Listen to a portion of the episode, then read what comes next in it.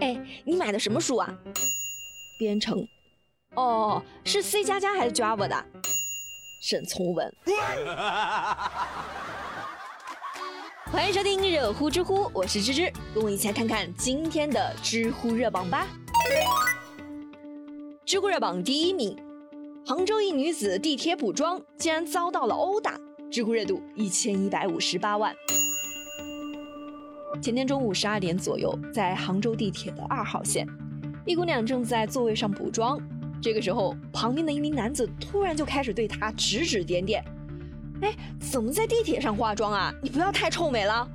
两个人因为这个事情呢就吵了起来。之后，这名男子又指责姑娘说：“哎，你怎么不给老奶奶让座呢？”姑娘没说什么，赶紧就起身叫老奶奶过来坐。这个时候，男子又挑刺儿了。你怎么还让人家过去呢？请大家注意啊，他在说这话的时候呢，自己还理直气壮的坐在座位上呢。这个时候，姑娘实在是忍不住了，就说了句：“你闭嘴！”没想到这名男子直接就把姑娘给踢倒了，并且还踩了她的肚子。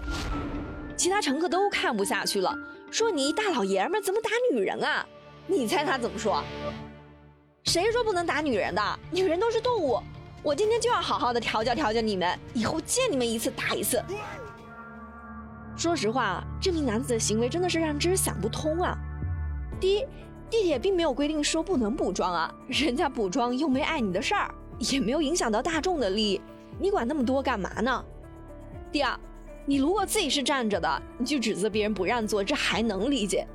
但是你一大老爷们儿。自己坐在那儿骂完人后屁股挪都没挪，还去理直气壮地说别人，这是什么操作啊？己所不欲，勿施于人啊！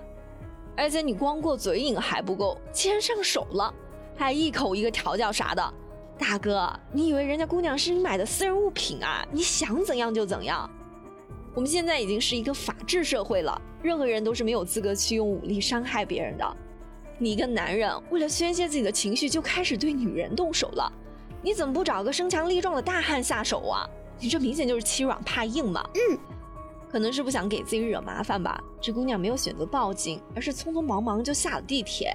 而这名男子到现在还没有被找到。但只是内心还是希望啊，姑娘能够及时的去验伤，并且报警，给他拘留个几天，长个教训。不然以后他会更嚣张，也会有更多的女性受到伤害的。知乎热榜第二名。公司要求员工改用国产手机，用苹果就直接辞退。知乎热度五百八十三万。妈，我被开除了，为啥呀？因为我使用的是苹果手机。这还真不是个冷笑话。最近，江苏一公司就发布了一个公告，公司所有的员工都必须使用国产手机。如果你用的是苹果，那么限定你在三十天内更换为国产手机，所有员工不得购买苹果手机，违者直接辞退。如果购买华为手机呢，公司将会给予百分之十五的补贴。哇，这是高手，这是高手！这公告一发出来啊，网友们都表示不理解了。而公司的负责人就说了，之所以这样做呢，是为了保护公司的商业机密和员工的隐私不受侵犯。毕竟苹果手机的监听事件已经不是什么新鲜事儿了。说实话，这种做法是不仅不值得提倡，而且还涉嫌违法。根据劳动法的规定，是属于违法解除劳动合同，是需要支付相应的赔偿金的。有些政府机关他不让用苹果手机，那是纪律要求，与道德是没啥关系的。但是你一个卖酒的公司要求禁用苹果，我实在是想不出有什么商业机密可泄露的。虽然说支持国货、支持华为，这是好事儿嘛，也挺让人感动的。但是以这种强制性的方式就有些过了。用什么样的手机本来就是因人而异的。如果说把这个爱国的事跟裁员挂钩，那对于员工来说就是不公平的。我爱国，但是我还是用苹果手机，不是因为我看不起华为，而是我用惯了，用顺手了。我暂时还没有钱换新的手机。总之原因很多的。真正的爱国呢，不是说支持国货就可以了。而是要把企业好好的做大做强，增加就业岗位，增加员工的收入，促进当地的经济发展，这样才是爱国，而不是整那些花里胡哨的东西。当然，如果说公司能够给每个员工都送一部国产手机，我表示你很爱国，我也支持这样的爱国行为。但如果你只是给一定的补贴就强制别人换手机，芝芝就认为啊，这是明显的道德绑架了。知乎热榜第三名，父子晨跑顺手摆好了沿途的共享单车，知乎热度三百四十一万。最近真的是天气非常的好啊，秋高气爽的。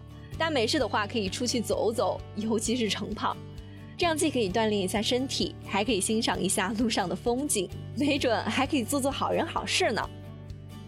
这不在甘肃兰州，一个父亲想要帮助孩子减肥嘛，于是从今年的五月份开始，就一直是带着孩子坚持晨跑。在晨跑的过程中呢，两个人就发现，这一路上呢有很多的共享单车都是随意的摆放在路边的，于是小孩就提议。爸爸，干脆我们就把这沿途的共享单车都摆放整齐，这样就不会影响人们的正常通行了。说干就干啊！接下来每一天呢，他们都会把沿途的共享单车给摆放好，到现在已经是坚持了有一百多天了。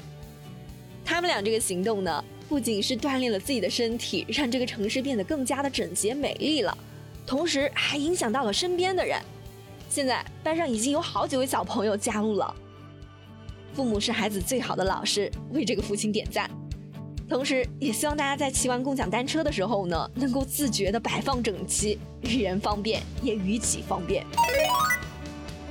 好了，有趣有料尽在知乎，我是芝芝，我们下周见啦。